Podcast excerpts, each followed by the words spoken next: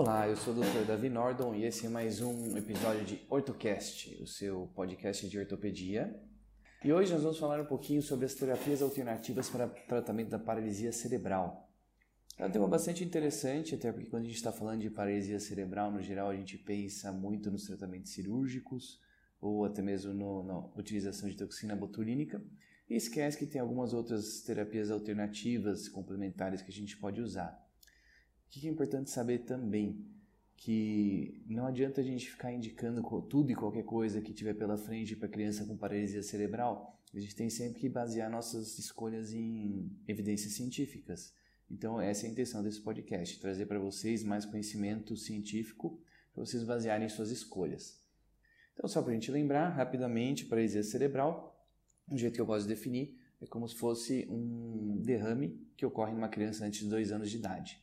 Então, vai ocorrer um comprometimento motor né, a nível de sistema nervoso central, que vai gerar alterações musculoesqueléticas ao longo do tempo, mas ele não é progressivo. Então, a lesão neurológica é estável. Não necessariamente tem um comprometimento cognitivo, mas pode estar presente especialmente nos pacientes mais graves. Nós fazemos a classificação através do GMFCS de 1 a 5, sendo 1 melhor e 5 pior, 4 e 5 são cadeirantes. É, e nós temos é, uma distribuição conforme o local, conforme o local cometido, então se é só os quatro membros, dois membros, se é só metade do corpo, e se é espástico, atetóico, hipotônico, etc. Bom, é, o tratamento, basicamente os medicamentos que nós utilizamos são anticonvulsivantes, baclofeno para relaxar a musculatura, órteses para prevenir contraturas e a toxina botulínica que simula o efeito das cirurgias, algumas cirurgias. Né? E por fim, vamos falar agora do mais interessante, que é sobre o tratamento complementar da paralisia cerebral. Então, sobre a fisioterapia, muitas vezes a gente indica a fisioterapia, mas não define o que, ele vai fazer na fisio. A gente manda e seja o que Deus quiser, espero que o fisioterapeuta saiba o que ele está fazendo. Não dá para a gente fazer isso, né? Então a gente tem que definir direitinho o que a gente quer com o fisioterapeuta. Então, tem um estudo publicado na Índia de 2019, é, com uma revisão sistemática de 34 estudos, e teve muita heterogeneidade nos padrões de tratamento de fisioterapia. Mas eles conseguiram algumas evidências interessantes para a gente. Então, falando um pouquinho sobre estratégias de intervenção. As intervenções intensivas, com objetivos direcionados e baseados em atividades, ou seja, treino funcional são mais efetivas. Né? Então, fortalecer determinados grupos específicos e fazer um treino funcional é mais efetivo. O treino de marcha é o que tem a maior efetividade na melhora de velocidade de marcha. O fortalecimento muscular, para isso, tem resultados pobres, então o treino de marcha é algo importante. Alongamento é interessante para diminuir a espasticidade, porém apresenta resultados limitados. A gente já sabe disso, né? Ao longo do tempo, a contratura muscular vai vencendo o alongamento, mas não é por isso que você vai deixar de fazer o alongamento. Controle de tronco, a gente não tem muita certeza se realmente leva uma melhora funcional do paciente e nenhuma intervenção se mostrou superior à outra. Terapia de movimento constrito. Tem algumas evidências de que melhora o funcionamento dos membros superiores. TENS a estimulação elétrica é associada a menores ganhos funcionais, então não é algo que vale a pena para ganho funcional. É, a terapia neurodesenvolvimentista não tem é, boa qualidade de evidências, então por enquanto não deve ser utilizada. Programas de exercícios, contanto que focados nos membros inferiores, eles podem beneficiar crianças e adolescentes. A ecoterapia, que é uma coisa que os pais perguntam muito, né? A ecoterapia é usar o cavalo para fazer reabilitação das crianças as evidências ainda são bastante restritas, a gente não tem muita certeza científica do seu benefício e a gente sabe que em pacientes que têm já alguma alteração do quadril, subluxação ou luxação, não deve ser indicado porque isso provoca dor. Portanto, ecoterapia também usar com parcimônia ou de preferência não indicar até se ter mais estudos. Concluindo, de todas as técnicas de fisioterapia, o que nós temos é que o treino de marcha é muito bom para velocidade de marcha, o ideal é fazer, fazer treinos funcionais é, e programas de fortalecimento muscular. Bom, com relação às vestimentas terapêuticas, isso é uma pergunta muito interessante também, porque tem tido um certo boom no uso de vestimentas terapêuticas.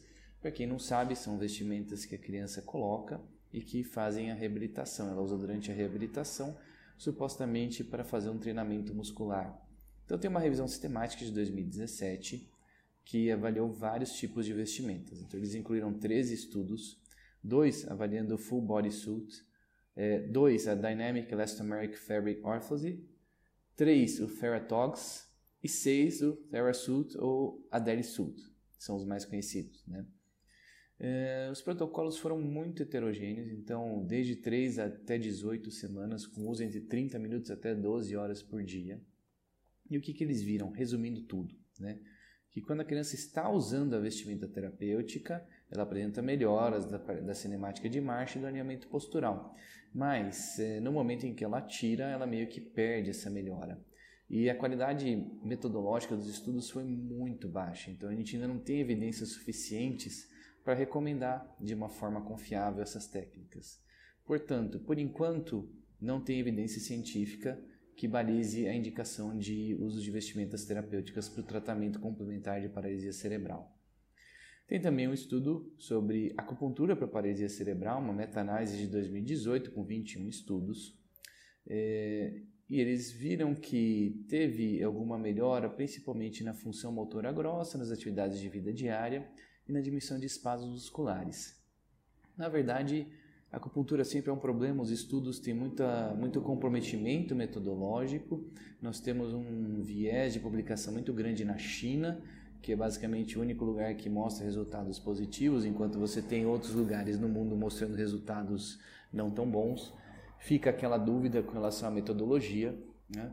É, é um que a gente também não tem evidência científica forte de que funcione, então, com ressalvas também, né? É a mesma coisa é, com relação a danos. A acupuntura, no geral, quase não causa danos, mas pode causar, né? Então, não temos, é, só para só resumir dessa meta-análise, né? Os estudos foram, o número dos estudos foi bem pequeno para cada desfecho, muita heterogeneidade nos tratamentos e no controle, ou seja, baixa qualidade. Portanto, baixa qualidade de estudos não indique acupuntura por hora até a gente ter mais evidência científica. E o TENS? É, tem um estudo de intervenção de 2019 do TENS, em crise de crianças com paralisia cerebral hemiplégica, que foram alocadas aleatoriamente para um grupo controle e um grupo de intervenção, é, com uma diferença significativa na força de preensão com o uso de TENS, diminuindo o tempo para testes de função em 48% e melhora nos scores em 23%. É, esse também a gente tem uma grande dificuldade porque se você não tem um controle adequado, então é muito difícil você fazer um TENS falso, né? Você colocar um eletrodo que não esteja emitindo corrente e enganar o paciente, ou você colocar o eletrodo num outro lugar, ou em um lugar que não funcione, né? É, como a gente não tem um bom controle desse efeito placebo, você tem que ver com parcimônia também esse estudo. Então, para se pensar conforme surgirem mais estudos. Bom, conclusão: o que a gente sabe sobre terapias complementares para paralisia cerebral? São promissoras, mas ainda faltam muitos estudos de boa qualidade metodológica para a gente poder indicar. O que a gente sabe que funciona?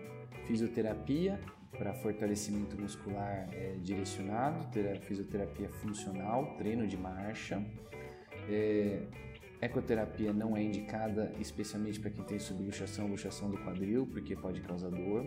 As vestimentas terapêuticas ainda carecem de evidências científicas a acupuntura carece de estudos de boa qualidade e o TENS, da mesma forma, carece de estudos de boa qualidade.